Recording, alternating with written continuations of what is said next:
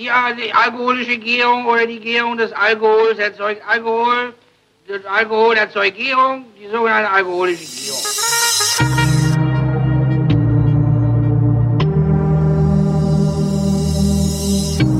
Wer redet, ist nicht tot. Willkommen zu der einen Februar-Ausgabe der Weinflaschen. Moment mal, es gibt nur eine Februar-Ausgabe, ne? Wir machen zwar alle drei Wochen, aber es gibt nur eine. Naja, willkommen zur Februar-Ausgabe Ja, ja, der ja, Weinflaschen mit Christoph Raffelt. Und Holger Klein. Und drei Weine aus dem Elsass. Welchen tun wir als erstes ins Glas, bevor wir anfangen zu trinken, damit der Chat sich nicht beschwert? wir äh, nehmen den Pinot Blanc. Äh, Wundervoll. Pinot Blanc Granite. Und wir reden den ganzen Abend so Pinot Noir Natur. Scheiße. Es hört sich gar nicht nach Aschermittwoch an bei dir. Oh Gott, Aschermittwoch. Pinot Riesling Vieille, Vieille, Nee, der andere. Der dritte. der dritte. Alsace. Granit. Ja, Granite. Granit, äh, den ich heute Morgen schon weggeschüttet habe. Du äh, ernsthaft? Was? Ich habe ja, ich habe ja dann so irgendwie so, ich tüdel dann so rum, so wie ich so bin äh, auf meine alten Tage, und dann denke ich, Hä? die Weine heute Abend. W wann mache ich den eigentlich auf? Und dann gucke ich bei dir ins Blog und dann steht da grundsätzlich das Falsche.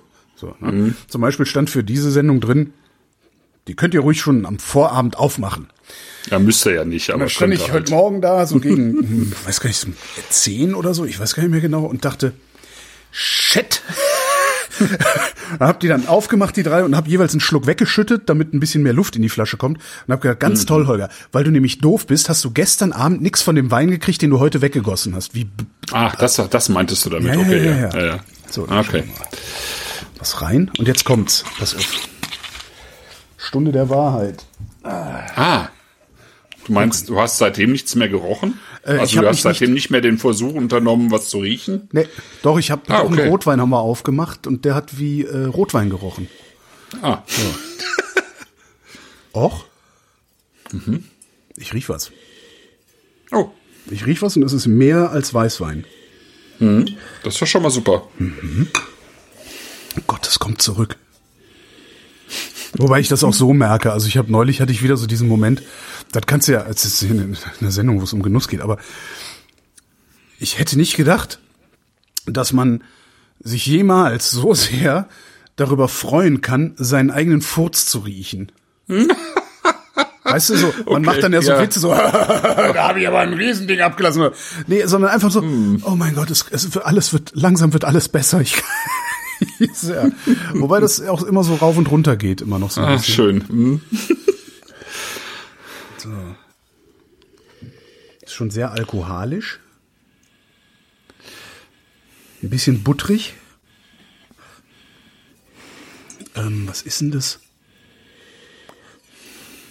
Das riecht wie, das riecht wie bei meinem Türken, bei meinem Gemüsetürken. Was ist denn das? Was für ein Gewürzduft hängt bei meinem Gemüsemann im, der im Übrigen auf den wunderbaren, äh, der Laden von dem heißt äh, Europäer gegen die Islamisierung des Abendlandes, Eurogida. Europäer gegen die Islamisierung des Abendlandes, echt? Super, ne? Da ist halt Eurogida, ist, glaube ich, so eine Supermarktkette, türkische Supermarktkette, wo ich gerne Okay. einkaufen gehe. Weil die sind irgendwie super entspannt und da gibt's auch immer alles. Weißt du, als überall Mehl und Klopapier ausverkauft war, der Türke hatte noch. Mhm. Weil die, die ganzen Almans, die gehen halt nicht beim Türken. Ach, auf. Mhm. Ja, Jedenfalls, ja, und ja. Und die Türken waren irgendwie entspannter, die haben nicht alle Klopapier gekauft. genau, die scheißen sich nix. Ja. Also, aber da, es, es gibt so ein, es gibt so einen Geruch, da, es gibt so einen charakteristischen Geruch in dem Laden. So riecht's da immer. Und ja, das ist in diesem we- Wein. weißt du, welche Ahnung ich habe? Sumach. Sumach. Ja. Ich habe nicht die leiseste Ahnung, wie Sumach riecht. Okay. Ähm, das, das riecht halt leicht säurig, ähm, Ja. säuerlich. Ähm, Da ist total viel Apfel- und Zitronensäure drin. Ja, das ist überhaupt, also ich glaube, das ist das sau sauerste Gewürz überhaupt.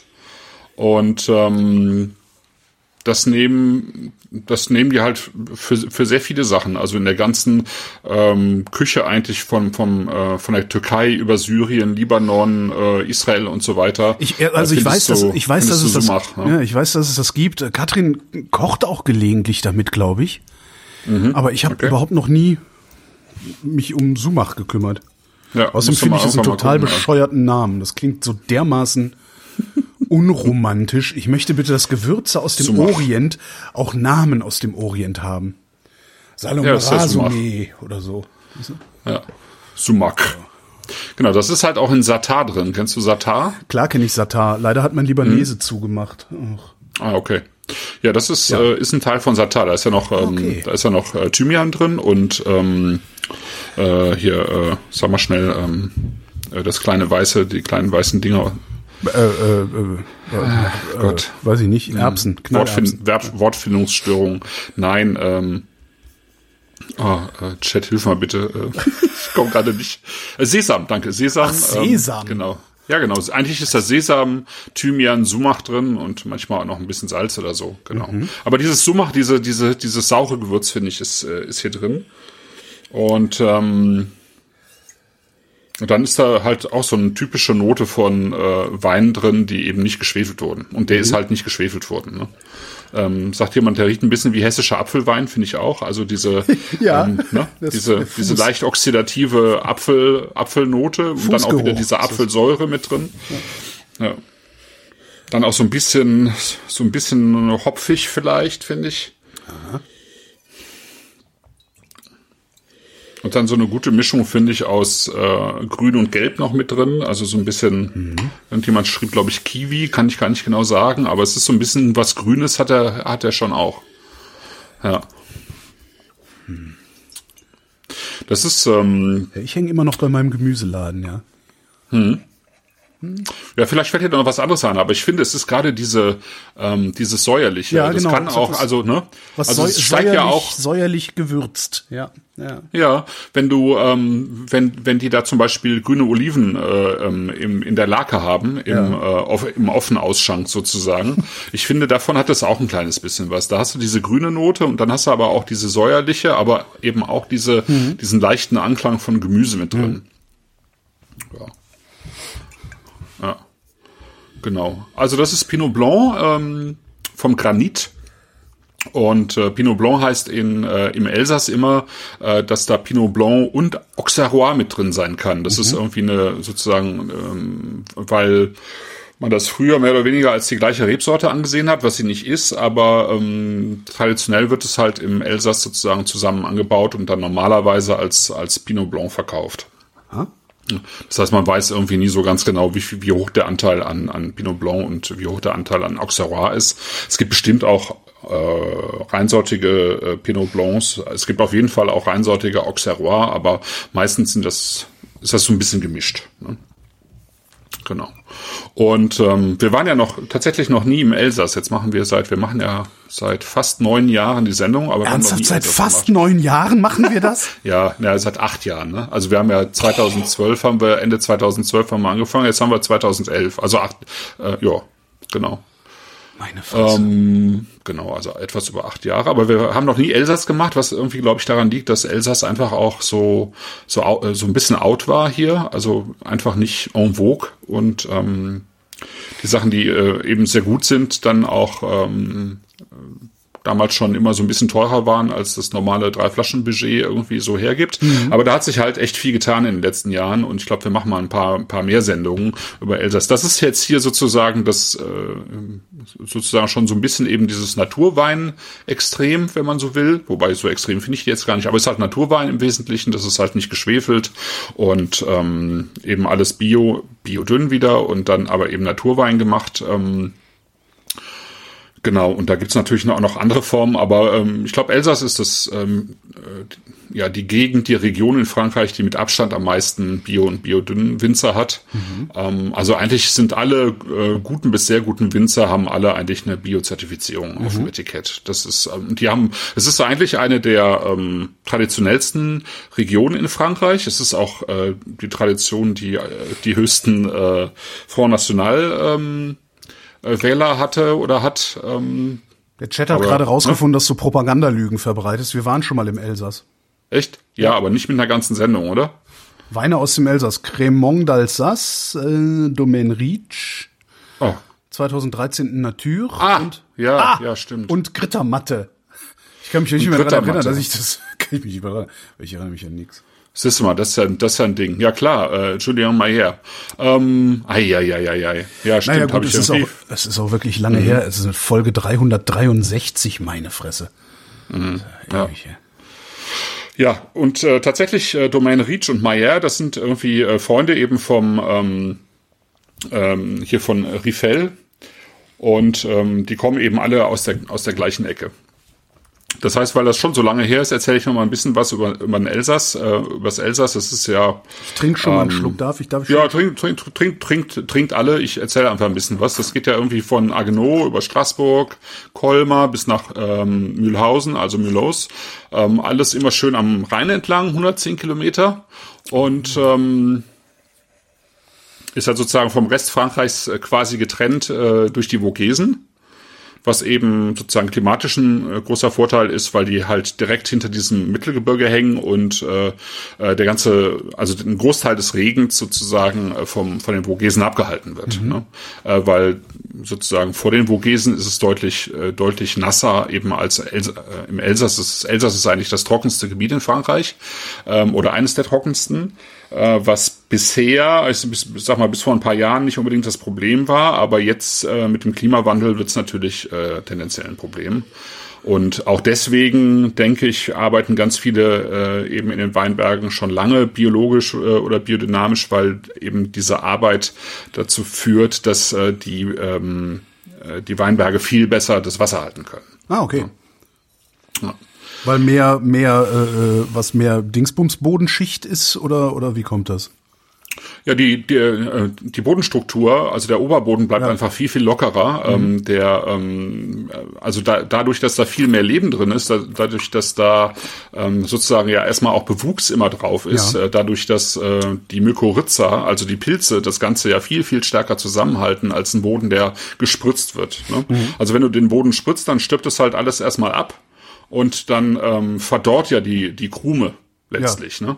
Und äh, dann musst du irgendwann musst du diese Weinberge halt bewässern, weil du selber die sozusagen den Boden trocken machst durch die durch die Spritzung und dann musst du es halt nachher bewässern. Das ist irgendwie einigermaßen verrückt, aber es ist so. Ja, ähm, ja ich ähm, lese im Moment. Ups, ich muss mal gerade holen. Ich lese im Moment ein total spannendes Buch von ähm, einem japanischen ähm, Landwirt sozusagen, ähm, Masanobu Fukuoka. Das Ding heißt Der große Weg hat kein Tor. Das ist jetzt ein sehr japanischer Titel irgendwie.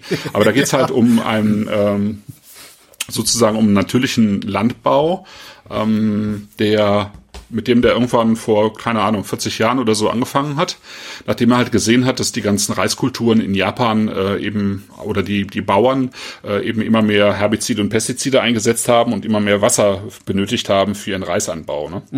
Und man kennt ja eigentlich den Reisanbau auch ähm, dass die Felder irgendwie ständig bewässert sind und dass es ein Wahnsinnsaufwand ist, diese ganzen Felder immer zu bewässern. Ja. Geht das Und der- eigentlich auch der anders? Gibt's auch, gibt's auch trockenen Reisanbau oder ist Ja, das, das, immer? er, er macht das. Ah, ja. genau. Er hat das, Okay. er hat das dann entwickelt.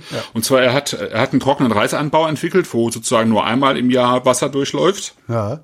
Und er hat einen ähm, äh, Getreide, Gemüseanbau entwickelt, äh, wo der Boden nicht mehr durchfurcht wird. Also der hat äh, über mehrere Jahrzehnte keine Ackerfurche mehr gezogen. Ja? Ähm, und es funktioniert äh, anscheinend ganz hervorragend. Das heißt, er bearbeitet sozusagen, ähm, äh, also er, äh, er arbeitet schon ähm, in den, in den äh, Feldern, aber eben nicht mehr, indem er den Boden aufreißt. Und ähm, Wie, das kann man sich ja eigentlich gar nicht mehr vorstellen hier, aber es, äh, aber es funktioniert eben. Wie ist der da drauf gekommen? Beziehungsweise warum sind die da nicht früher schon drauf gekommen? Ist es einfacher, äh, das Zeug nass anzubauen? Ähm, nö, eigentlich ist das äh, deutlich aufwendiger, aber es ist, äh, ich glaube, es, ist, es, es sind so Sachen, die sich irgendwann eingeschliffen haben und ähm, von denen man dann irgendwann gemeint hat, man müsste das so tun. Das haben wir schon immer so gemacht, ja. Ja. Haben wir schon immer so gemacht, ja. Das ist super spannend. Ich habe es noch nicht durch, aber es ist, ähm, äh, es gibt noch mal einen ganz anderen Blick auf die Landwirtschaft, weil ja das das große Problem der Landwirtschaft eigentlich auch der, also das Interessante ist auch, dass er halt ähm, äh, mit die höchsten Erträge überhaupt in Japan hat, Geil. obwohl er eben seit 40 Jahren äh, also nichts mehr gespritzt hat, Seit, also er macht er macht's seit 40 Jahren falsch und hat die höchsten Erträge. Ja, genau, so. Ja, ja, genau. Ich glaube, mittlerweile ist er tot, aber ähm, er hat es in der Zeit eben, in der er das gemacht hat, äh, äh, war, war das eben so. Das ist schon, ähm, und es wird, glaube ich, auch fortgeführt. Das ist schon super spannend. Aber ich erzähle noch mal, wenn ich es durch habe. Ja. Genau. Ja, ähm, jetzt war ich irgendwie, ich weiß gar nicht, wie ich da vom Elsass drauf gekommen war. Aber ach so, wegen klar, der wegen der Boden. Wegen der Trockenheit, Ja, weil genau. äh, die Ja, Winzer ja, genau. ein Problem mit Trockenheit kriegen und eventuell davon was lernen können. Können die? Hm. Oder ist das reisspezifisch? Nee, ich habe hier äh, mal nachgeschaut und es gibt so die ersten, tatsächlich die ersten Weingüter, die sich damit beschäftigen. Ja. Also er sagt halt auch natürlich, ähm, er hat, er hat auch Leute in Afrika und in, in Indien beraten und ähm, das funktioniert natürlich alles nicht eins zu eins so, wie er das, äh, er das da gemacht hat. Ähm, also man muss da schon auch irgendwie einen eigenen Weg finden. Äh, Also er hat eine, halt, halt ein sehr ausgeklügeltes System. Ähm, sozusagen, er schmeißt halt auch nichts weg. Also er nimmt das Reis, äh, du hast ja dann, die muss ja dann die Körner rausholen und dann hast du eben die äh, ähm, sozusagen die Reispflanzen ähm, noch, äh, die trocknet er dann, die schmeißt er dann wieder aufs Feld drauf irgendwann zu einem bestimmten Zeitpunkt und ähm, dann gibt es ja eine Wechselwirtschaft, das heißt, es gibt irgendwie, glaube ich, Gerste und dann gibt's Reis und dann gibt's wieder Gerste und äh, und so weiter und so fort. Und ähm, das sozusagen auszuknobeln, das hat äh, hatte ihn halt ein paar Jahre gekostet und irgendwann lief's dann irgendwie quasi wie von selbst. Ne? Ja, das ist schon super spannend. Ja, klingt wirklich gut. Ja. So, ähm, genau. Äh, Elsass. Das Spannende, sozusagen das Spannende am Elsass ist halt, äh, ist, äh, diese, diese ganzen Orte, diese sozusagen 160 Orte, die reihen sich sozusagen an einer Perlenschnur hinter den Vogesen auf und auf der anderen Seite ist ja der, der Oberrhein, äh, also der Rheingraben, der Oberrheingraben und der, ähm, beeinflusst sozusagen also nicht nur das Klima, sondern ähm, der beeinflusst letztlich eben äh, das gesamte Terroir, also die gesamten äh, Böden. Äh, also auf der einen Seite eben von von Baden, also vom deutschen Baden, und auf der anderen Seite eben vom vom also Baden und Pfalz und auf der anderen Seite eben vom Elsass. Ne? Ja. Und äh, ähm, letztlich hat sich das irgendwann vor 150 Jahren äh, hat sich war das irgendwie alles noch eine tiefe Ebene, 150 Millionen Jahre äh, mit viel Granit und dann ähm, im Tertiär, ähm, also das, das ist dann sozusagen äh, auf, hat sich aufgefaltet, also es hat eben auch von den, von den Alpen ausgeschoben. Das Ganze hat sich eben aufgefaltet und hat dann eben natürlich verschiedene unterschiedliche äh, Gesteinsschichten nach oben befördert. Und äh, 100 Millionen Jahre später sozusagen ist das so nach und nach wieder zusammengebrochen. Und der Rhein hat eben, also weil der Rhein sich halt sozusagen da durchgezogen hat. Ja. Ne? Und äh, jetzt hast du halt ähm, eine unglaubliche, also es, hat, es gibt so vier große Brüche im Elsatz, ähm, wo sich eben die Bodenformationen ändern und du hast halt eigentlich ständig ähm, unterschiedliche Böden dort, ja. Also so viel eigentlich wie fast nirgendwo sonst. Also Heißt das, heißt das gleichzeitig, dass, das, dass es nicht den elsässischen Wein gibt? Genau. Okay. Genau, das heißt es. Genau. Also äh, das heißt, dass es zum Beispiel ähm, äh, die ähm, Rifels zum Beispiel, die haben äh, auch Weinberge in Antlau. Das ist so der Nachbarort ähm, ähm, hier zu Mittelbergheim, wo die sind. Äh, Antlau. In Antlau kriegst du Riesling von, ich glaube, fünf äh, ziemlich grundverschiedenen ähm, Gesteinsschichten äh, Ja. sozusagen. Ne? Äh, Granit, was wir hier auch haben für den Pinot Blanc, dann äh, Sandstein ist total unterschiedlich, äh, Kalkstein, Mergel, ähm, Schiefer, ja, zum Beispiel. Das hast du alles teilweise in einem Ort.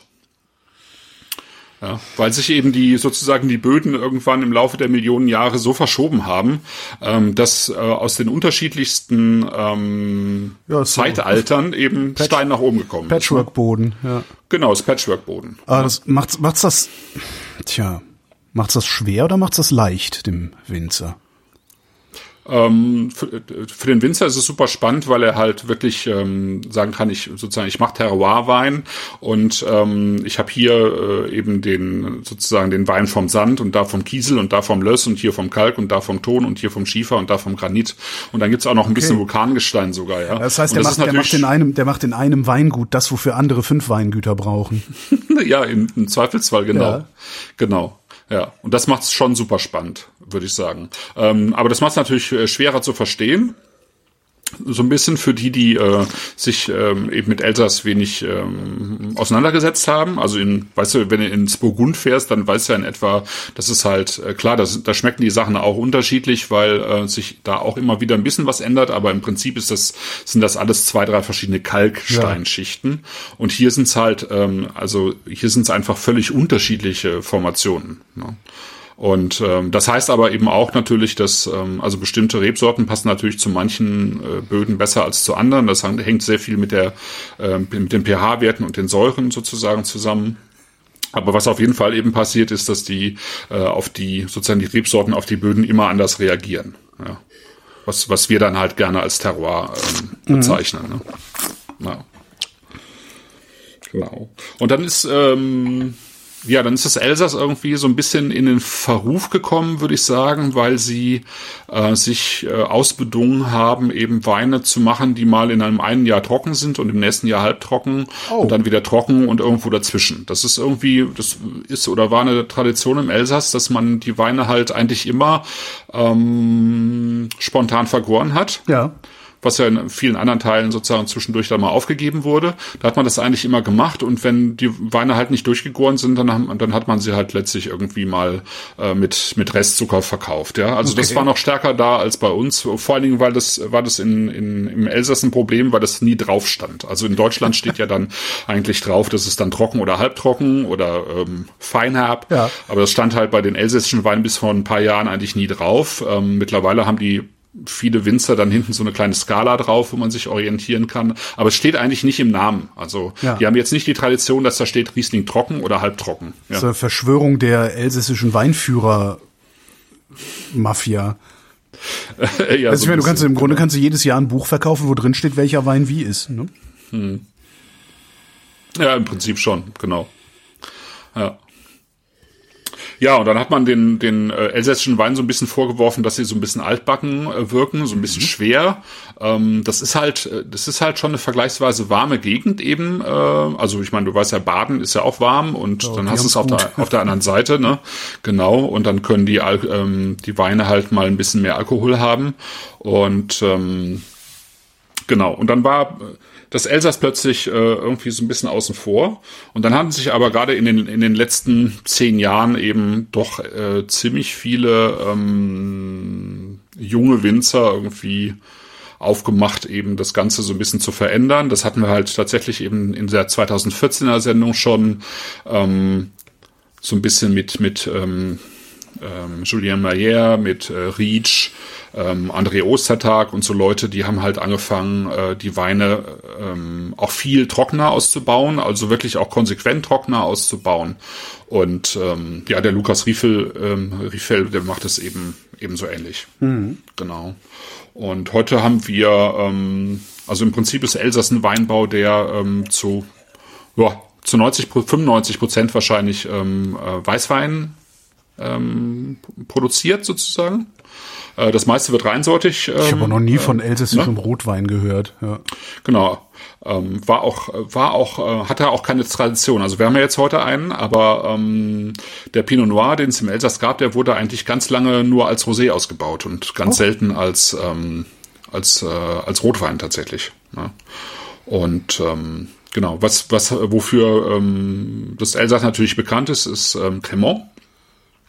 Und das ist auch, ähm, ist, hat sich auch in den letzten äh, 30 Jahren irgendwie nochmal extrem gesteigert. Also in den 80er Jahren haben die im Elsass irgendwie drei Millionen Flaschen Cremant verkauft, habe ich mal nachgeschaut, und äh, heute etwa 33 Millionen Flaschen. Oh.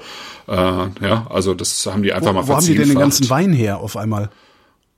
Aus dem Wein haben die wahrscheinlich früher Edelzwicker gemacht. Das war ja auch so eine Nummer, die mal populär war. Also dieses, das Edelzwicker war eigentlich nur, ja, das war so der, der elsässische Wein der 70er und 80er Jahre. Eine Cuvée aus verschiedenen mhm.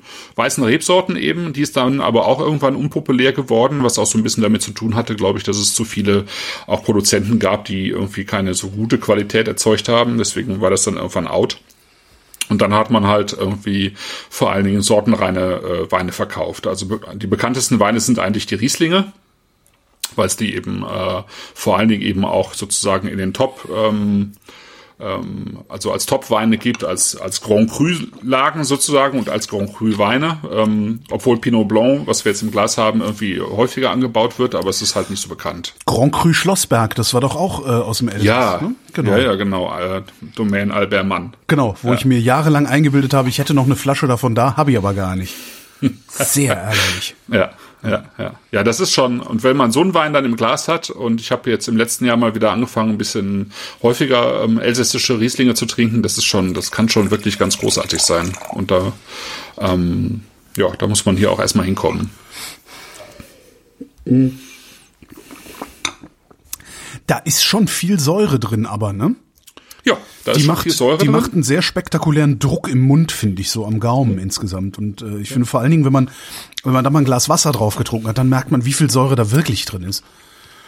Ja, das ist schon spannend, finde ich. Ähm, Also es fängt schon im, in der Nase ein bisschen mit flüchtiger Säure an. Ähm, und das geht am Gaumen so weiter und das ist halt spannend, weil eigentlich ja Pinot Blanc und äh, Auxerrois eigentlich ähm, eher recht säurearme ähm, Rebsorten sind.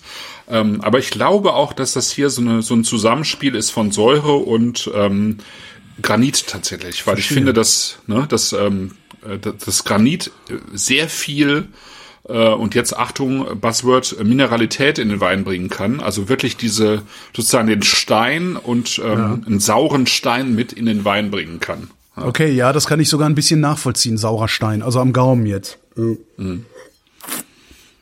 Und ich bilde mir ein, Tannine zu, zu, zu merken, kann das sein? Das kann schon sein, dass er ein bisschen eine leichte Standzeit sozusagen hatte. Ähm, also etwas länger auf den Traubenhäuten lag und ähm, äh, genau. Beziehungsweise ich ähm, einfach langsam gepresst wurde. Ich glaube, der wurde einfach über ähm, so einen, über einen halben Tag gepresst und dann kommt schon so ein bisschen was von von der Phenolik und den Gerbstoffen schon auch ein bisschen mit rein. Ne? Ja. Und dann hat er ähm, Gewürzgurke halt- mit Stein und Grip, sagt der Chat. Gewürzgurke mit Stein und Grip. Gewürzgurke, ja. Es ist auf jeden Fall, ne, es ist dieses, dieser leichte, diese leichte Note von Gemüse ähm, und und Grün, ja.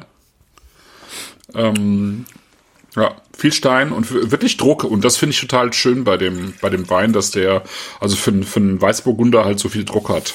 Ja.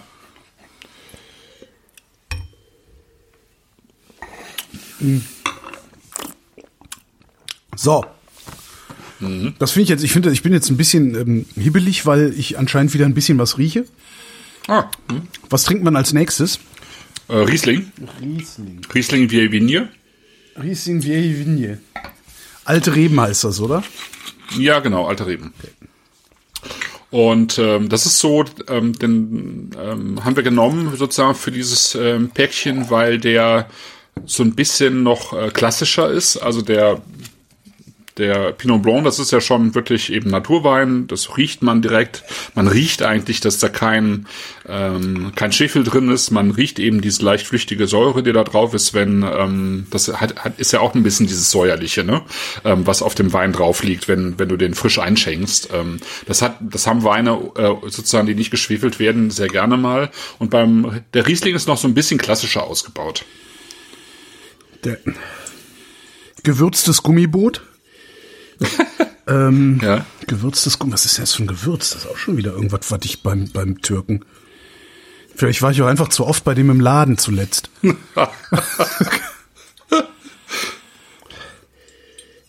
so. So ein bisschen Gummiboot. Mit einem. Hm. Auch wieder was Buttriges, finde ich. Kann mir aber auch to ne? Ist ganz witzig, wie, wie, wie, wie wenig ich mich zurechtfinde jetzt. Scheiß Covid-Scheiße. Echt, ey. Du Weißt du, und jetzt kommen die mit dem Impfscheiß, kommen die jetzt so nicht hinterher. Am Ende, weißt du? Am Ende kriege ich das wieder, weil ich. Ja, die, die südafrikanische Variante bekommst du dann habe ja. ich hier flach gelegen wegen den ganzen Kack jetzt monatelang und das dann für lau. Ich sag's dir doch. Boah. Schauen wir mal. Ja, furchtbar. Hm, hm. Weiß ich jetzt schon, ist mir jetzt schon, jetzt schon irgendwie aufregend. Was ist denn das für ein Gewürz schon wieder?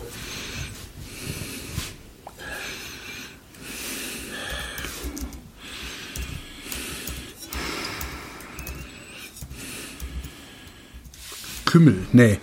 Nee. das ist kein Kümmel. Kreuzkümmel. Ich habe neulich erst gelernt, dass Kreuzkümmel Kümmel ist. Also beziehungsweise, dass ich immer. also Ich habe immer gedacht, Kumin-Kümmel ist, meinst du? nee, das Kreuz, Kumin-Kümmel ist. Kreuzkümmel. Also ne, diese, diese Kümmel. Das ist ja Kumin. Ja, Ja. Jetzt lerne ich wieder was. Also nee, ich habe halt immer gedacht, so ja, ist halt Kümmel. Also ich habe mir nie Gedanken darüber gemacht, was es, was es unterschiedliche Kümmels gibt oder so ähnlich. Ich kenne halt nur Kümmel. So. Ah ja, Und dann okay. sagt, dann sagt die beste Frau von allen, äh, ja, hier ist äh, Kreuzkümmel. Sag ich, ja, Kümmel habe ich doch. Das, äh, Ja, sag das doch, dass du, ich habe dich gefragt, ob du Mhm. dann hat Kreuzkümmel sie hast. leise zur Seite geschaut und den Kopf geschüttelt. Und dann hat sie geseufzt. Ob du Kreuzkümmel hast und du hast gesagt, nee, Kümmel habe ich. Und dann stellt sich raus, es ist Kreuzkümmel. Habe ich jetzt auch wieder was gelernt. Ja. Hm. Ja, das sind tatsächlich zwei sehr unterschiedliche Kümmelsorten. Ja, aber jetzt weiß ich gar nicht, ob ich je in meinem Leben schon mal Kümmel gegessen habe.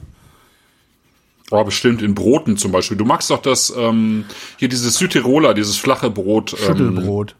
Finchgauer. Finchgauer, genau. Da ist Kümmel drin zum Beispiel Ja, dann, normalerweise. also dann weiß ich ja, wie Kümmel schmeckt. Also Kreuz das ist schon ein Kümmelgeschmack. Ja. Und Kreuzkümmel ist dann doch ähm, zitroniger. zitroniger. Mh. Oh, und ich habe ich hab was gekocht. auch sehr schön. Ich habe äh, diese legendäre Tomatensoße von Marcella Hasan. Sagt mir jetzt gar nichts. Marcella Hasan ist die Frau, die den Amis italienisches Essen beigebracht hat. Ah, ja, okay. Ähm, so legendäre Kochbuchautorin, ist auch schon einige Jahre tot.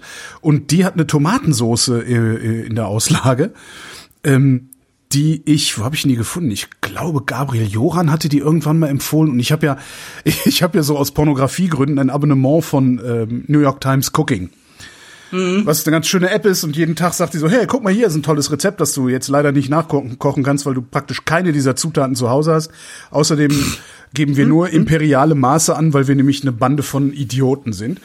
Aber gut. Und da ist die jedenfalls auch drin, diese Soße. Ähm, und die habe ich jetzt mal nachgekocht. Also Dose Tomaten, ne?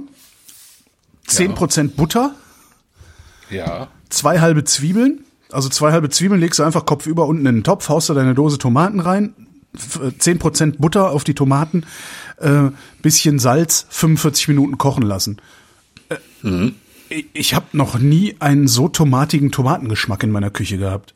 Okay. Also Muss ich mal ausprobieren. unfassbar. Und das, das war alles. Das waren die ganzen Zutaten. Habe ich dann irgendwie gestern oder vorgestern im Radio erzählt, riefen die Leute an. Äh, ich brauche das Rezept. Ein Kollege am Telefon, der hat ja doch gerade gesagt, Dose Tomaten, 40 Gramm Butter, kochen. Ja, aber wie groß muss denn die Tomatendose sein? Das ist total super. Darum bin ich dann auf die 10% gekommen, weil die 40 Gramm waren so ungefähr, das, waren dann halt für 28, 28 Unzen Tomaten, äh, 5 Tablespoons Butter und das war alles, ich habe dann so rumgerechnet. 10% ist ein gutes Maß. Also Dose Tomaten 10%. Und dann habe Ja. ich natürlich direkt mal San Marzano Tomaten gekauft. ah ja, der feine Herr. Der feine Herr. ist ja echt krass, wie viel, also was das für einen Preisunterschied macht dann auch nochmal, ne? Selbst in der Dose. Also hast du so eine Konserve, die kostet dann auf einmal irgendwie 2,90 oder sowas. Was man von Dosentomaten ja auch nicht so unbedingt gewohnt ist, selbst wenn man schon teure kauft. Aber Ja, und man kann sich trotzdem nicht sicher sein, ob da nicht irgendwie die Afrikaner ausgebeutet werden, ja. Ähm, ja echt, selbst, leider. selbst bei. Trotz des, Alter Vater, ey. ja, ja, ist ziemlich Mafia da unten. Scheiße. Ja. Ja, naja, jedenfalls Ja. Hat's trotzdem geschmeckt, du Arsch. Und ja, wollte ich nur mal sagen, Naja, damit wir hier auch mal wieder ein Kauf, Rezept zum kauf ja auch geben können. Dosentomaten, so ist es jetzt nicht, was soll man auch tun? Also, Ja, das stimmt, was soll man auch tun. Aber wenigstens haben wir mal wieder, haben wir mal wieder was zu essen in der Sendung gehabt. Passiert ja auch selten genug. Man kommt ja überhaupt Ja. nicht mehr raus. Ja, ich poste ja mein ganzes Essen auf Instagram, wenn es mal was Neues gibt. Ach so, ja, nee, ich- ich esse einfach nur. Coro also Corona-Zeit halt. Ja, Corona-Instagram, Mhm. äh, Corona-Kochen, ja, mit der Familie. Ah, äh, äh, Tobi aus Hamburg fragt, wie war das Rezept für die Tomatensauce nochmal? Ja. Tobi, wie hast du es So, geschafft? Wie Riesling. hast du, Tobi, es geschafft, dich im IRC-Chat anzumelden? Das frage ich mich auf Twitter auch total oft, wenn dann irgendwie so Leute einem so komische Replies schicken, frage ich mich total oft, wie hast du es überhaupt geschafft, dich hier anzumelden? Bei, bei, ja. Ah, da gibt da gibt's schon den Link zu herrbüttner.de mit dem Rezept. Ja, ja, ja. Natürlich, das tue ich dann direkt mal in die Show Notes, damit jeder, der das gehört hat, sich das nochmal durchlesen kann. Weil Genau. Eine Dose Tomaten, 10% Butter ist ja auch so schwer sich zu merken. ja. So. Und das war jetzt irgendwie, genau. So, äh, Riffel Riesling via Vigne, genau. Ähm, der Chat schreibt schon schön. Ähm, und ähm, er, er meint, äh, es ist Anis, was du riechst. Und ähm, ich finde das, äh, finde das sehr gut nachvollziehbar, ja. Ich hatte auch so ein bisschen Anis und vielleicht sogar so ein bisschen was von, äh, von Süßholz in der Nase. Aber das ist ja gar nicht so weit voneinander entfernt. Ähm, auf jeden Fall ist er völlig anders als der ähm, Weißburgunder, nicht nur weil es eine andere Rebsorte ist, sondern natürlich erstens, weil er auch von anderen Böden kommt. Hier ist mehr Kalk drin und mhm. äh, Kalkmergel und ein bisschen sandige Böden auch und äh, auch ein bisschen eine Ecke Granit, aber es ist eher so, geht glaube ich eher in die Richtung Kalk. Und dann ist er aber eben auch ganz leicht geschwefelt und das riecht man dann auch, weil er eben eben nicht diese äh, zum einen nicht diese flüchtige drauf hat und zum anderen auch nicht diese leichte, ja, ich sag, sag immer Hopfennote und vielleicht auch ähm, der Pinot Blanc hatte auch so ein bisschen was von einem hellen, hellen Tabak, finde ich. Also diese, diese leichte Würze davon. Und das hat der Riesling gar nicht. Mhm. Genau, der ist eher so ein bisschen flauschiger. Ähm, reif. Ähm, der hat die Reife eigentlich von 2018. Also 2018 war ja auch im Elsass eigentlich ein warmes Jahr und ich finde, das äh, hat man jetzt beim Pinot Blanc gar nicht so ähm, geschmeckt. Also ich meine, der hat schon 12,5 Prozent, aber der ist durchgegoren und ähm, also ziemlich trocken. Also gerade jetzt für elsässische Verhältnisse total trockener Weißburgunder gewesen mit ähm, eben mit recht viel Säure und der Riesling ist deutlich geschmeidiger. Ne? Ja.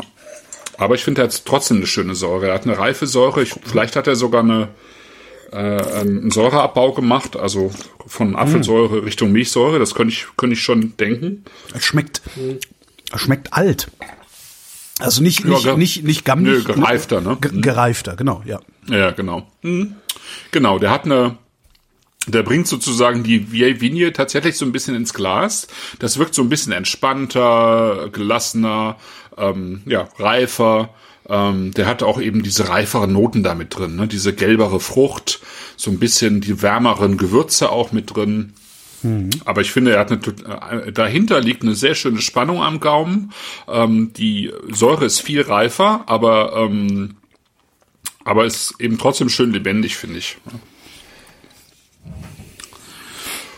Und ähm, tatsächlich hat er für äh, elsässische Verhältnisse und dann auch noch für 2018 mit 13 Volumenprozent gar nicht gar nicht so viel Alkohol. Ne? Also man kann im Elsass dann auch in wärmeren Jahren in anderen bei anderen Winzern auch gerne mal äh, 14 14 Prozent äh, Rieslinge ähm, daraus kriegen. Das aber auch, also ich überlege gerade, das ist aber auch eher selten, dass man 14 Prozent Rieslinge irgendwie im Glas hat, oder? Ja. Also ich finde ja, 13 schon. immer schon beeindruckend viel. Ja, es ist schon, es ist schon recht viel. Das stimmt schon, weil wir das ja hier, wir sind halt irgendwie auch noch immer noch so, so ein bisschen Mosel und so gewöhnt, ja. natürlich. Ähm, wo das nochmal anders geht, aber ähm, wenn du jetzt in die Pfalz schaust oder nach Baden, Baden ist jetzt nicht so viel Riesling, aber in, in den wärmeren Jahren in der Pfalz oder teilweise auch in Rheinhessen, da geht das schon auch über 13, äh, 13,5 bis 14. Ja, weil es einfach, ähm, weil es einfach heißer wird. Ne? Ja.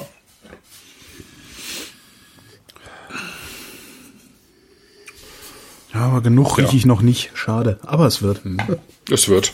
Siehst du. Ja, und was dann, was er eben dann macht, ist, und das ist ja, das hatten wir jetzt auch in den letzten zwei Jahren irgendwie recht häufig in der Sendung, dass die Leute, äh, die Jungs, sag ich mal, irgendwie ja gerne damit arbeiten, dass sie alte Holzfässer nehmen und dass sie eigentlich den, äh, den Wein äh, mit der, mit der Vollhefe auch ähm, ähm, sozusagen den Wein auf der Vollhefe ausbauen. Ja, mhm. das ist eine sehr sehr klassische Art und Weise äh, Weine zu machen. Also so wie man das halt früher gemacht hat. Äh, zwischendrin hat man dann eben die ganze Hefe abgezogen oder dann war man stolz darauf, wenn man die Feinhefe genommen hat. Ja. Mhm so dieser Soli-Gedanke, ähm, also erstmal von der Grobhefe abziehen und dann eben ähm, in einen anderen Tank und äh, dann eben nur die Feinhefe mit drin haben. Das macht auch Sinn, wenn äh, sozusagen, wenn der Wein nicht von vornherein penibel sauber ist, ja? weil ja. die Hefe natürlich ähm, den Wein dann auch wieder kaputt machen kann, wenn das nicht alles super ähm, super sauber ist. Also es, äh, ne, die das Traubenmaterial, die Hefen und so weiter. Ähm, und gerade wenn man dann eben naturell arbeitet, also äh, sozusagen erst Schwefel nimmt, wenn überhaupt überhaupt dann erst Schwefel nimmt, bevor der Wein gefüllt wird, ähm, dann, dann muss es halt alles zusammenpassen. Sonst hast du halt direkt die, ähm, die Fehlnoten mit drin, ne? Mhm. Weil da irgendwelche Bakterien und Hefen irgendwie nicht so das machen, was sie, was sie sollen, ja. Ich bin gerade ganz froh, äh, dass der Chat aussagt, leichter Bitterton und milchige Säure, weil das ist auch das, was ich im Mund habe, aber ich denke die ganze Zeit, nee, du schmeckst noch nicht so richtig. Aber scheint, scheint hinzukommen. Wobei ich die Bitternote, den Bitterton gar nicht so leicht finde, sondern ziemlich äh, präsent. Hm. Wo ist jetzt die Flasche da? Ja, finde ich jetzt gar nicht. Also die Säure finde ich halt auch ähm, recht sanft. Genau. Also wirklich eine, eine, eine Milchsäure und keine Apfelsäure. Und beim, beim äh, Weißburgunder war es halt eine, eine Apfelsäure, also eine viel harschere Säure, aber den, den Bitterton habe ich jetzt hier gar nicht so richtig, richtig drin.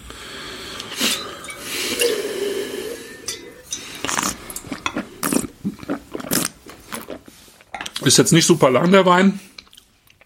Ähm, ist jetzt keine, sozusagen keine Grand Cru Qualität, aber ähm, für das, was er ist, ist es, ist es echt schön. Genau, hätten jetzt zwei sagen, sie hätten den Riesling irgendwie nicht, ähm, nicht erraten oder nicht erkannt. Aber ich finde eigentlich schon, dass er eine sehr, eigentlich schon eine sehr recht typische äh, Riesling-Nase hat. Ähm, also wirklich dieses Riesling-Traurige, finde ich, hat er schon in der Nase. So diese, diese Mischung aus, ähm, aus diesen, diesen Kern- und Steinobst-Geschichten. Äh, das finde ich schon sehr, sehr typisch. Ich muss mich gerade zusammenreißen, nicht schon wieder das zu machen, wie aus wie in der letzten Sendung, äh, das Paket bestellen, um es dann nochmal zu trinken, wenn, mhm, äh, mhm. weil ich glaube, die würden mir sehr gut gefallen unternommen. Also wäre, wäre mein Geschmacks- und mein Geruchssinn normal, würden mir diese Weine jetzt schon sehr gut gefallen, weil die so mhm. eckig sind. Das Sven schreibt, wenn, wenn man ihm die Weine blind vorgesetzt hätte, äh, hat, hätte, dann hätte er wahrscheinlich den ersten eher für einen Riesling gehalten. Das ist schon, also das kann ich schon gut nachvollziehen, weil natürlich ähm, wir hier in, also jetzt nochmal zurück auf Mosel und so, ähm, nahe, wir haben natürlich schon eher Rieslinge, die ähm, ähm, die eben äh, ein bisschen frischer wirken oder ein bisschen mehr Säure haben jetzt als der Rifel. Ähm, aber das ist schon ähm, für, sozusagen für bestimmte Bodenstrukturen ähm, und, und im Prinzip insgesamt für den elsässischen klassischen Stil schon typisch, dass die so ein bisschen weicher sind und äh, ein bisschen üppiger einfach. Ja. Hast du auch gerade Bock ja. gekriegt, dich zu besaufen und dann immer elsässischen zu sagen? ja. Ha. Den ersten eher für einen Riesling. Ich guck gerade, aber. Mhm. Mhm. Ja. Ja, weil. Mh. Aber jetzt im Vergleich zu dem zweiten, also im Vergleich zu dem Riesling, ist unser erster, da merke ich jetzt den Stein so richtig im Mund. Aber so richtig, richtig. Ja. Genau, der wirkt viel steiniger. Der wirkt wie ein, wie ein rauer Stein sogar. Also ja, ist, ja sehr stand jetzt auch irgendwo genau eckig oder kantig. Der ist viel kantiger. Ja. Ähm, der ist viel ungeschliffener. Ähm, das ist wirklich so ein, das ist wirklich eine Kante, während der, ähm, während der Riesling eben, da ist halt alles abgerundet. Ja. ja. ja das ist ähm, schon ein enormer Unterschied. Ja.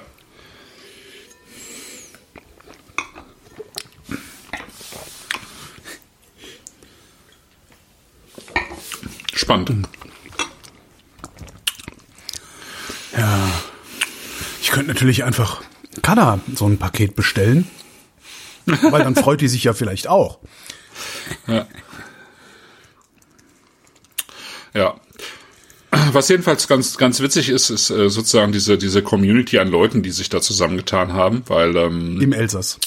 Äh, ja, genau, da, da bei ihm sozusagen in, in ähm, äh, am Antlau eben und, und Mittelbergheim, kann ja mal, wer, wer Lust hat, auf die Karte gucken, wo es ist. Ähm, weil wer, wer jetzt äh, zum Beispiel ähm, Rietsch kennt, das ist äh, äh, das Elsass Weingut, was der Alex Zülch bei Van Vivant irgendwie auch mit dem Programm hat. Ähm, der müsste eigentlich sozusagen das Etikett vom, vom äh, Rifel Natur, also von dem Pinot Noir, äh, den wir äh, gleich noch probieren, so ein bisschen wiedererkennen, weil in dem Ort selber auch so diverse Künstler wohnen, ähm, die eben für die für die verschiedenen Weingüter auch die ähm, Etiketten gestalten. Mhm. Und ähm, der Natur hat ja jetzt irgendwie recht wenig zu tun mit den anderen beiden äh, von der Optik her, hat aber eben recht viel zu tun mit so manchen Etiketten, die es eben bei Reach gibt, witzigerweise, ähm, so dass man das echt ganz gut verwechseln könnte. Also ich gehe mal einfach davon aus, dass es irgendwie der gleiche Künstler oder die gleiche Künstlerin ist, die teilweise auch für Reach arbeitet. Du meinst, das ist ja. Absicht, ja? Ja, das, genau. Confuse the Cat Limited, Genau. ja, genau sowas. So. Ja. Ja. Aber ein bisschen gepennt. Genau. Ich muss mir noch was von diesem Rotwein ins Glas schütten. Ja. Elsässischer Rotwein. Ja. genau.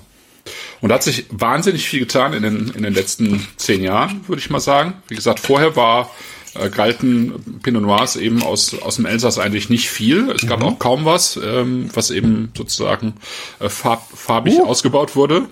Und ähm, hier haben wir jetzt irgendwie ein ähm, eben auch ja- äh, ne? der riecht jetzt ja gehen wir wieder zurück zum Naturwein, genau. Also der riecht ja Genau. geil. Ja, das ist Naturweingeruch Geruch einfach. Verdammt. Äh, aber volle Hacke sozusagen. Das ist Pinot Natur. Okay. Ja. So ein bisschen feucht, ein bisschen schmuddelig, ein bisschen nach irgendeinem Tier. Ja, genau. Ja, nach, nach einem, aber einem freundlichen, also nach einem gut gepflegten Hund. Einem gut gepflegter, aber nasser Ja, Hund. so ein bisschen So. na, nasser Hund, ja. Nasses, ähm, nasse Wolle oder nasse, Ja, ja. nasse, ähm, nicht Wolle, ähm, Fell, ja, genau. Ja, ja. Es hat so ein bisschen aber was von so, Fell. Aber nicht so eine räudige, so eine räudige äh, Nee, Töne, nee, nee. sondern schon ne? ein Markenhund. Ja. Ein Markenhund, ja, genau. Reinrassig, reinrassig feuchtes Fell, ja. Genau. Mhm. Genau, dann, ähm, dann eben so der feuchte Waldboden, ne, da ist so, ähm, Pilzig. pilzig, genau, da ist so ein bisschen irgendwo ein Trüffel oder eine, ein Steinpilz mit drin und dann hast du die, das Laub hast du mit drin und es ist wirklich feucht. Trüffel würde ich gerne mal wieder essen, ey. Dann ist was Süßes mit drin, aber es ist ähm, sowohl Frucht, finde ich, als auch Hefe. Also es wirkt so hefesüß auch. Warum galt elsässischer Rotwein nichts, fragt der Chat. Genau, weil sie ihn im Prinzip nicht gemacht haben. Ähm, Ach so, gab es nicht. Ja, also sie haben äh, den Pinot, den sie hatten, haben sie im Wesentlichen tatsächlich zu Rosé verarbeitet und ich glaube auch ein bisschen was zu Cremant. Aber es gab einfach die ganze Zeit keine, ähm, also kaum Winzer, die mal ernsthaft versucht hätten, äh, einen vernünftigen Pinot zu machen. Und das hat sich tatsächlich jetzt so in den letzten zehn Jahren doch deutlich geändert. Also du hast ja vorhin Albert Mann mit Schlossberg Riesling angesprochen. Albert Mann macht mittlerweile einige der besten Pinots aus dem Elsass und ähm, das lohnt sich auch. Also es gibt einfach, ähm, also die haben tatsächlich auch sehr ähm, von, von den wärmeren Jahren profitiert. Ähm, anscheinend hatten sie die äh, Pinots auch tendenziell eher in den kühleren Ecken, wegen der, wegen der äh, Rosé-Tradition, ja. Und jetzt ist das sozusagen, sind die auch wärmer geworden und jetzt äh, lohnt es sich sozusagen daraus ähm, äh, sozusagen wirklich äh, reinrassige P- Pinot Noirs zu machen und das funktioniert eben sehr gut. Das ist echt, der hat was. Ja, also irgendjemand schrieb ganz am Anfang mal, der würde mäuseln. Das ist tatsächlich, ist ja auch Tier, aber das ist eher Ja. eine ganz fies, ganz, ganz fiese Note, finde ich. Ähm, Ich finde, dass er das nicht hat. Also es ist, äh, also ich bin ich bei Mäuseln. Recht, recht allergisch. Das ist eigentlich eine Fehlnote, wo es, Es gibt, es Ja. gibt diesen Begriff tatsächlich bei euch Weinleuten. ja, ja, Mäuseln. genau. Okay. Ja. Ja. ja. Mareike, aber sie sagt, das wäre das wäre wieder verloren gegangen, ja. Also ich hatte das, ich hatte ich hab's ähm, ich hatte es gar nicht in der in der Nase, aber ja, vielleicht war es ku- kurzfristig da, aber ähm, jetzt nicht mehr. Also was was ich sehr sehr schön finde, ist wirklich diese ähm, diese diese süße ähm, diese süße Hefefruchtnote, die der Wein in der Nase hat. Das finde ich schon sehr attraktiv. Äh, zusammen eben mit diesen mit diesen Erd ja erdig ist das ja gar nicht so richtig. Das ist wirklich eher so ähm, fa fast eher so wie wie Torf, äh, feucht, Laub eben sowas.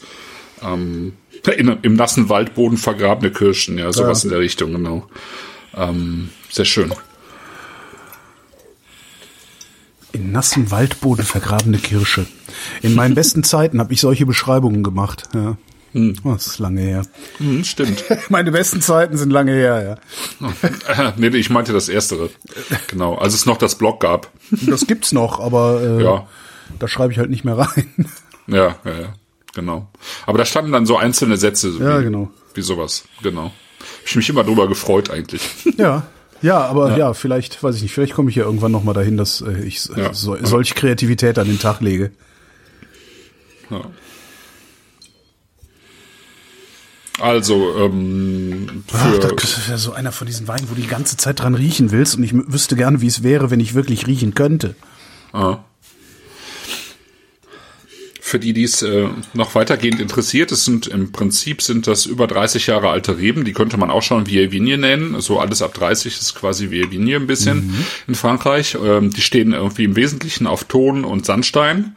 Ähm, eben in, in Mittelbergheim, da wo er sein, sein Weingut hat und ähm, das Ganze, die werden dann als Ganztrauben vergoren. Das heißt, äh, da waren Stiel und Stängel mit drin. Das ist ja immer so eine Idee, die ähm, also es gibt so so verschiedene Knackpunkte sozusagen bei der bei der Pinot Noir Erzeugung. Äh, manche machen äh, sogenannte kühle Vorvergärung, das heißt, die holen die Trauben ins Weingut und stellen die kühl ja, die, die Bottiche mit den Trauben, stell die irgendwo kühl in die Ecke für ein paar Tage. Da fängt dann sozusagen schon so ein bisschen die Gärung in den kühlen Trauben an. Ähm, das ist für Leute, die, äh, die gerne ähm, dunklere, ähm, sehr dunkle Pinots haben wollen. Ne? Ja. Ähm, dann, dann ist die Frage, wie ähm, vergärst du dein, deine Trauben? Ähm, bärst du die alle ab und äh, vergärst nur die Trauben oder, oder nimmst du Stängel mit dazu? Äh, die müssen dann aber reif sein, weil wenn die nicht reif sind, ähm, also das, wenn das Gehölz nicht reif ist, dann kriegst du halt sehr grüne Noten in den Wein. Ähm, und da ist dann die Frage, nimmst du jetzt 20% Stängel oder machst du halt eine komplette Ganztraubenvergärung? Das hat er wohl gemacht. Ähm, dann eben immer die Frage von Gärung, Spontangärung oder, ähm, oder zugesetzte Hefe. Hier ist es eine Spontangärung natürlich bei der Art und Weise, wie er es macht. Und ähm, genau, und dann wird der Wein eben äh, sieben, acht Monate in alten Holzfässern ausgebaut. Ne? Mhm. Ne? Also kein, kein Holz, das man noch riechen würde, ja. ja. Was ich, wenn der Wein wärmer wird, finde ich, hat er so ein bisschen so, ein, so eine Malznote auch mit drin, ja. So eine, äh, so, wie, wie so ein leichtes äh, Hustenbonbon, finde ich. Ähm, mit, den, mit den Kräutern auch mit drin. Ich hänge, ich hänge in der Nase noch an irgendwas Metallischem. Okay. Aber das, das könnte auch mit deiner Nase zu tun Scheiße. haben. Also auch nicht, ja. auch gar nicht, ne? Immer im besten Sinne, aber irgendwas Metallisches. Irgendwie. Mhm. Ja, weiß ich auch nicht. Metallabrieb. Hm. Ja. ja. genau. Der Marc schreibt irgendwie, am Mittag hatte er irgendwie, als er den reingerochen hat, Erd Erdbeere und Himbeere, jetzt ist mhm. die ganz weg äh, und äh, ist irgendwie nur noch Kirsche da. Ne? Es ist, ich finde es auch, es ist, also gerade natürlich bei Naturweinen, also es ist ja Naturwein und äh, geschwefelter Wein ist ja so ein bisschen so wie ähm, äh, betäubt und unbetäubt. Ja? Also die, die Betäubung von Schwefel, ähm, die lässt ja irgendwann nach im Laufe der Jahre, deswegen brauchen diese Weine auch länger. Während ein Naturwein eigentlich, ähm, wenn du den abfüllst, normalerweise und du machst die Flasche auf, sollte der eigentlich mehr oder weniger direkt da sein. Ja, also der ist eben ähm, der müsste eigentlich präsent sein. Es kann sein, dass er noch ähm, sozusagen Gäraromen mit drin hat. Mhm. Die werden natürlich auch alle, die sind natürlich viel ungeschminkter im Glas. Aber der Wein ist eigentlich präsent. Zack, ne? Der braucht nicht fünf Jahre, der muss nicht fünf Jahre weglegen. Ja. Ähm, dafür sind die eigentlich nicht ähm, konzipiert sozusagen, sondern sie, die sind dafür gemacht, dass man sie äh, eigentlich die ganze Zeit übertrinken kann. Ja? Deswegen wird man auch äh, selten Naturweine finden, die jetzt in, in frischem Holz ausgebaut wurden, weil es eigentlich absurd, ein absurder Gedanke ist, ist, ein, ein Wein, der nicht geschwefelt wurde, irgendwie in, äh, in, voll, in so Vollholz reinzulegen, wo du dann doch wieder zehn Jahre warten musst. Ja. Ne? ja. Könnte ich den denn zehn Jahre liegen lassen? Oder ist Naturwein also ich, auch was, was tendenziell instabil ist? Ich äh, habe nicht die Erfahrung gemacht, dass diese Weine instabil wären. Also es kann natürlich schneller passieren, dass, äh, ähm, dass äh, in den Weinen noch irgendwas drin ist, was, äh, was sie vielleicht schneller zum Negativen verändert. Das kann mhm. schneller passieren, aber insgesamt ähm, äh, habe ich jetzt mit mit Naturweinen über, also die ich jetzt über mehrere Jahre lager, eigentlich das äh, die Erfahrung gemacht, dass sie sehr gut reifen. Mhm. Ja, also es sind es sind keine Weine, die man nur, nur vier, fünf Jahre trinken kann, aber man kann sie halt schon in den ersten vier, fünf Jahren trinken. Ne? Okay. Und dann verändern sie sich natürlich weiter, die Reifen auf der Flasche, sie verändern sich. Ähm, aber ich, ich finde, die, wenn, wenn sie wirklich gut gemacht sind, wenn sie ganz sauber gemacht sind, das ist halt das A und O bei Naturwein, dann äh, haben sie auch locker die Chance, ähm, also 10, 15 Jahre zu reifen. Ja. Ja, also das kommt natürlich auch ein bisschen darauf an, wie, wie die Traubenqualität ist, wo die herkommen. Also es gibt ja nicht umsonst sozusagen Lagen, die eher für einfache Weine da sind und dann Lagen, die für, ich sag mal, Grand Cru geeignet sind. Ja. ja. Und die, die für Grand Cru geeignet sind und dann als Naturwein gefüllt werden, die haben mit Sicherheit mehr, ähm, ein, einfach mehr Stoff drin, also der, der sie dazu bringt, äh, länger zu reifen. Ja, so würde ich es mal sagen. Okay. Ja. Ja, ist wirklich geil. Ist auch nicht ganz billig, habe ich gesehen, ne? 17 Euro die Flasche.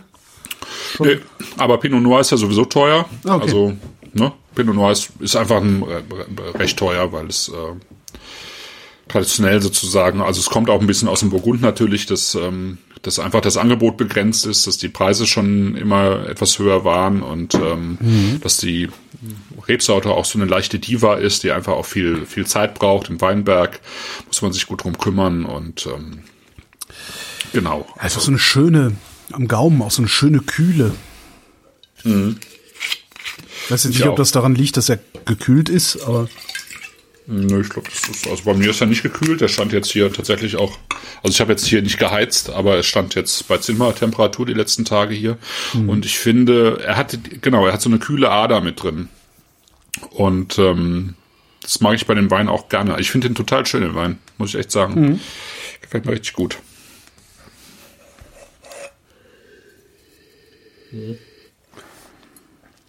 Genau, schreibt Sven im Chat auch. Die Frische findet er absolut erstaunlich. Mhm. Finde ich auch. Das ist wirklich, da ist so eine ganz klare Säure mit drin. Da ist auch dieses, dieses Lebendige, da ist fast noch, man hat das Gefühl, der würde noch so ein bisschen bitzeln.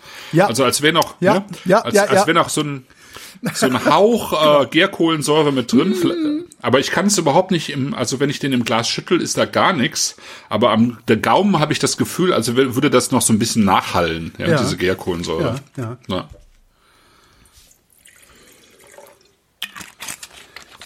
Ja, und das ist schon, das ist schon super. Das ist, ähm, also wenn jetzt hier jemand sagen würde, da hätte ich den Pinot nicht erkannt, das könnte ich auch nachvollziehen, weil eben diese sozusagen der Naturell-Ansatz bei Pinot eben doch nochmal andere Aromen mit reinbringt. Aber ich finde, also in der Nase auch vor allen Dingen, aber ich finde, wenn man ihn am Gaumen hat, dann dann ist es schon recht klar. Also dann könnte man es vielleicht noch mit Gamay verwechseln, irgendwie, ähm, der manchmal so ein bisschen ähnlich sein kann, aber ansonsten könnte es eigentlich nicht viel anderes sein, finde ich. Dass du dich und ihr euch, also es gibt ja noch mehr so Leute, dass, dass ihr euch an sowas erinnert. Das, ich finde das, ich finde das nach wie vor völlig wahnsinnig, dass ihr euch an solche Sachen erinnern könnt. Ich kann mich noch nicht mal dran erinnern, was ich gestern in der Radiosendung gemacht habe. Okay. Das ist, äh, äh ja. Ja, ich kann ja auch manche Sachen sehr gut erinnern und andere nicht. Deswegen habe ich mich dann auch irgendwann auf den Wein eingeschossen, weil ich diese Sachen halt alle sehr, sehr gut erinnern kann, Stimmt. eigentlich. Ja. Ja, siehst du, ja. ich habe mich darauf eingeschossen, weil ich mich an nichts erinnern kann, äh, irgendwas zu machen, wo ich ständig begeistert sein muss. Weil ich halt echt ständig begeistert bin, weil irgendwie ist alles immer wieder neu für mich. Das Blöde ist das dann immer, wenn ich denke, oh, boah, geil, das ist neu, habe ich äh, längst, ist längst irgendwo im Internet der letzten 20 Jahre dokumentiert, dass ich schon dreimal drüber gestolpert bin und irgendwer reibt es mir dann unter die Nase. Das ist auch mal ein bisschen komisch dann. Mhm. Aber Ach, der rote riecht, der, der riecht. Also, ne? Mhm. Ist immer wieder so aus der Abteilung, aber wie gesagt, ich traue meinem Geruchssinn nicht wirklich. Aber der ist also aus der Abteilung ganz, ganz anders. Ja, ist schon. Ist halt sowas, schon. So, wo ich, ich würde halt nicht erwarten, sowas zu riechen, wenn ich einen Rotwein ins Glas kriege, ohne dass ich jetzt mhm. genau sagen könnte, was ich rieche. Ja. Das heißt, ohne dass ich genau sagen, in der letzten Sendung habe ich dir sagen können, dass es Rotwein ist. Das ist doch schon mal was. Wie steht es eigentlich, fragt der Chat, um den Gewürztraminer und den Tokai d'Alsace? Ähm, tja, wie steht's um den? Ähm, das sind natürlich auch äh, so Sachen, die, äh, so Weine, die tatsächlich auch heute noch eher ähm, aus der Mode sind, ja.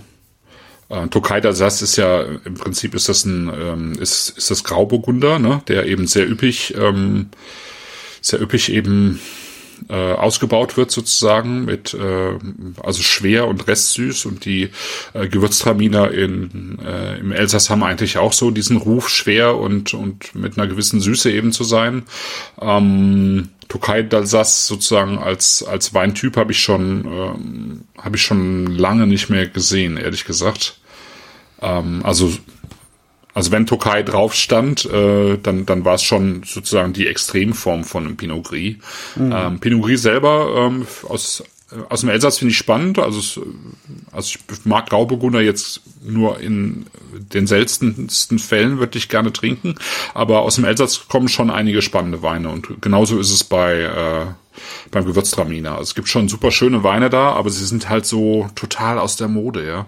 Aber wir können das mal machen. Ich muss mal gucken, ähm, ob wir mal irgendwie so eine Zent-Umrecht-Sendung machen können. Die Weine sind halt teurer, ähm, so als im Durchschnitt, aber es lohnt sich eigentlich, weil es ganz großartige Weine sind. Ähm, das müsste man eigentlich irgendwann mal machen. So eine, so eine Zent-Umrecht-Folge. Dann ja. warte noch ein bisschen, bis wir eine Sendung gemacht haben, wo ich sage, ich kann wieder ordentlich riechen. Ja, klar. Naja, naja. Weil wir machen das ja hier für mich. ja, ja, genau, eben. So, wir machen das ja für dich, das ist ja auch deine Sendung. genau. Ja. Hört, hört. Aber das ist, ähm, also es ist schon, es ist jetzt ein super kleiner Querschnitt sozusagen, ähm, der auch, ähm, auch nur repräsentativ ist für, für eine, so ein bisschen repräsentativ für eine äh, Richtung sozusagen, die es im Elsass gibt, aber äh, merken kann man sich ja eigentlich, dass wirklich, ähm, also alles, was Rang und Namen hat im Elsass, äh, arbeitet eben komplett äh, biologisch. Aha viel eben biodynamisch. Ähm, es, man sieht das in den Weinbergen, äh, die, also diese Landschaft sieht einfach anders aus. Ja? Ähm, während bei, bei uns ja sozusagen diese biologisch äh, gepflegten Weingärten äh, bei weitem nicht in der Mehrzahl sind, wir haben ja mhm. eher so zehn Prozent, äh, 12 Prozent oder so, ähm, ist es da halt der ähm, im Prinzip glaube ich, die Mehrheit sogar. Und das verändert natürlich eine Landschaft, weil ähm, ich hatte jetzt mal vor ein paar Wochen bei mir im, im, im Podcast, beim Wein am Sonntag, hatte ich mal ähm, äh, den Clos Liebenberg vorgestellt. Das ist ein Weinberg von ähm, Valentin Suzelin, eben auch einem mhm. elsässischen Winzer. Der, ähm, dieser Weinberg, ähm, den habe ich mir vor ein paar Jahren mal angeguckt, der liegt auf so einer äh, Hügelkuppe und ähm, mit, also drumherum sind teilweise Wälder, teilweise alte Trockenmauern, teilweise ähm, äh, Obstwiesen. Äh, ähm, der bearbeitet eigentlich den Weinberg nicht mehr, also der, der schneidet den nicht mehr zurück. Das reguliert sich dann irgendwann selbst im Weinberg. Und ähm, die haben halt in der Nähe sozusagen wieder so Biotope angelegt. Und da kommen halt alte äh, Pflanzenarten wieder zurück, die man da Jahrzehnte nicht gesehen hm. hat. Und Tierarten, die man da seit Jahrzehnten nicht gesehen hat. Und das finde ich so faszinierend, weil ähm, diese die kommen halt zurück, ja. ja. Also ich meine, die waren 30 Jahre nicht da, irgendwelche irgendwelche Blumen äh, und irgendwelche Käfer und äh, die waren 30 Jahre nicht da und dann machen die, dann renaturieren die sozusagen Teile ihrer Weinberge als äh, Biotope und dann kommen die wieder, ja, ja als als würde als würden sie irgendwie so einem, einem fernen Ruf folgen und das finde ich schon faszinierend und das, da sind die im Elsass tatsächlich ganz weit vorne damit. Ja, vielleicht haben die ein bisschen was verstanden, was wir noch nicht was wir nie verstehen werden, weil wir Deutsche sind.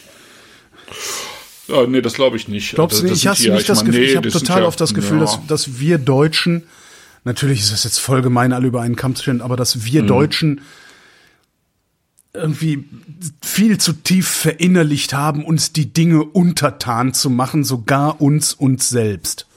Mhm. So komme ich mir, so komme ich uns manchmal vor oder so kommen wir mir manchmal vor oder wie auch immer man es.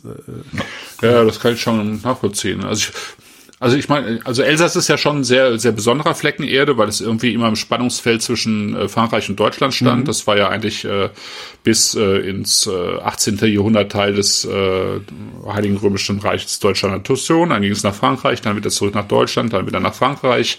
Ähm, also da so ein Spannungsfeld. Ähm, das sieht man ja auch in den Weinen. Also für Frankreich sind die ja total untypisch. Ja.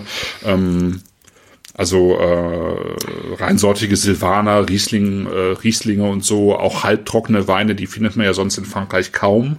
Ähm, also das ist ne die die hell die Schlegelflaschen, die wir hier haben, das hast du sonst in Frankreich praktisch gar nicht. Das ist auch sehr deutsch Ja. sozusagen.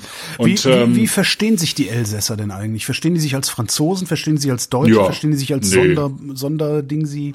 Ja, ich glaube, so ein bisschen Sonderstatus haben die schon.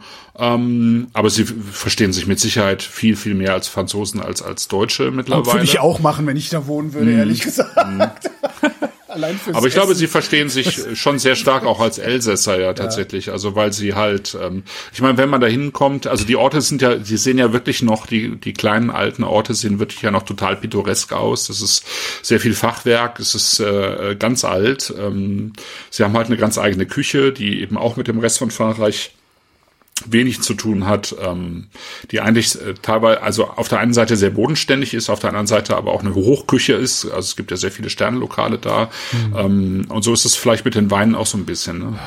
Und äh, aber vielleicht auch mit dem mit mit der Idee, die die so im Kopf haben, weil die sehr heimatverbunden sind, sind sie auf der einen Seite eben auch äh, politisch zum großen Teil sehr konservativ. Ja. Auf der anderen Seite äh, führt diese Heimatverbundenheit aber eben auch dazu zu sagen, wir schützen das hier. Ja. Und da, damit haben die halt schon in den 70ern angefangen zu sagen, wir schützen das und wir wollen halt auch nicht den, den ganzen Pestizidscheiß bei uns haben. ne? Also es, ähm, ja, es sind sehr viele Aspekte, glaube ich. Ja. Ich krieg gerade ein bisschen Fernweh. Aber das Hm. liegt vielleicht auch an den Zeiten, in denen wir leben.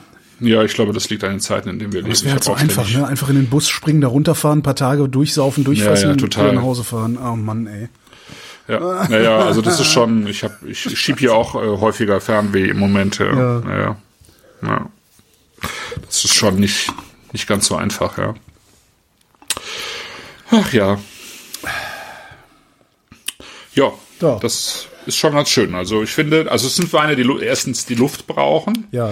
und die sich halt mit Luft ähm, immer wieder verändern. Das ist halt auch das Schöne an dieser, dieser Art von Wein, an der Machart, dass sie einfach so stark auch sozusagen auf die Umgebung reagieren, auf Wärme, auf Luft ähm, und eben nicht statisch bleiben, sondern immer weiter äh, voranwandern sozusagen. Aber eben auch ähm, eben auch stabil bleiben. Also Sven schrieb vorhin im Chat, ähm, die haben die Sonntag aufgemacht, jetzt ist Mittwoch, ähm, ne, die haben schon getrunken und ähm, Wie kann man, Ja? ja. Ich verstehe überhaupt nicht, wie kann man denn, wie, wie schafft man das? Wenn ich das Sonntag aufmachen würde, das wäre heute leer.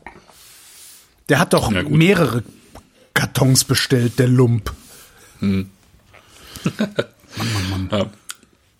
Nee, aber die, ähm, das halten die ja auch locker durch, ne? Also das Ja. ist kein, ähm, keine Frage jetzt für einen ungeschwefelten Wein, dass der nach zwei Tagen oder drei Tagen kippt. Also dann, also dann hat der Winzer halt sein Handwerk nicht verstanden. Aber der ähm, äh, Lukas Riffel, der versteht das und äh, es ist noch ein weit, also hier in Deutschland zumindest weitgehend unbekanntes äh, Weingut, aber ähm, ja, sehr schön. Absolut. Ja. Selbst mit Einschränkungen. Echt schöne Weine. Genau. So. Die nächste Sendung machen Ja. wir am 10. März. Ist das 10. so? Haben wir März. das eben beschlossen? Das haben wir eben beschlossen, genau. Alles klar, okay. Ich war mir nicht mehr. Ich Genau. wusste, tatsächlich, 10. Nee, doch, 10. März. 10. und äh, 31. März ähm, wird ja bei dir im Kalender erscheinen und ähm, Genau. mit äh, ähm, aller Voraussicht nach bleiben wir in Frankreich und machen eine Gamay, eine Beaujolais-Sendung, Beaujolais-Sendung, Beaujolais. Beaujolais und eine ähm, eine Burgund-Sendung, weil du hast ja im Dezember gesagt, ähm, wir sollten mehr Burgund machen. Hab ich gesagt? Ähm, ja, hast du gesagt, ja. ja. Warum habe ich das gesagt? Ja, weil du die äh, äh, vor allem in den weißen Burgunder zur Weihnachtssendung so toll fandest. Ah, okay. Und wir noch nicht so viel Burgund gemacht hatten. Ne? Vor allen Dingen weißen Burgund. Ja, genau, vor allem den weißen Burgund. Genau. Und dann ähm, genau bleiben wir noch ein bisschen in Frankreich. Ja. Ja.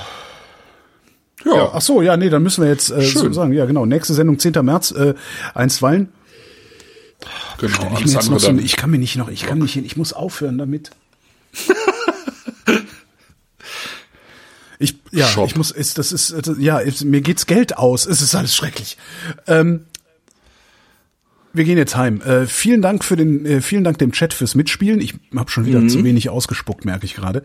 Ähm, und Man in letzter- merkt das. Und in letzter Zeit zu wenig trainiert, aber so ist das. Ja, halt. genau. Ich, also ich, aber ich bemühe mich, ich bemühe mich. Ähm, ja, vielen Dank Chat, vielen Dank äh, Hörerschaft, also Podcast-Hörerschaft fürs Zuhören und so weiter. Äh, Danke und vielen Dank Christoph. Vielen Dank, Holger. Und vielen Dank Wolfram. Wenn Sie in Nizza eine typische Nizzaer Kneipe suchen, ein Fischrestaurant am Hafen und Sie glauben, da ist alles frisch und alles billig, ähm, dann misstrauen Sie erstmal sämtlichen Empfehlungen.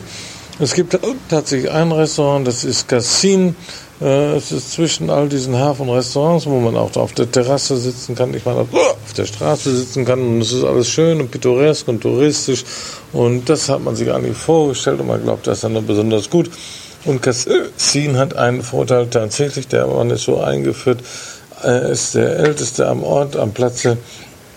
Alle Fischer kennen ihn und wenn sie frische Fische bringen, dann ist er der Erste, dem sie diese anbieten. Deshalb sind die Fische bei ihm besonders frisch.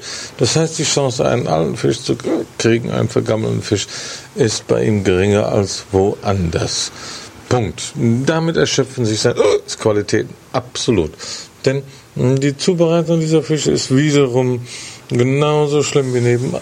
Das heißt, ein Turbo zum Beispiel. Ein Turbo, den wir hatten für zwei Personen, wird nur gemacht ab 140 Franc. Das muss man sich vorstellen. Das sind 70 Franc pro Portion. Das war ein Baby-Turbo, ähm, durchgekocht und mit Aioli. Sehr ordinär und äh, ohne irgendwelche Kunstfertigkeit, außerdem noch schlecht rangiert und alles Mögliche. Es lohnt einfach nicht, dort zu essen, weil der Preisunterschied ist, fehlen die 15 Prozent, die neben draufstehen. Aber sonst kostet ein Typ auch nicht mehr als 70, 70 80 Franc in einem guten Restaurant. Diese Unterschiede lohnen einfach nicht.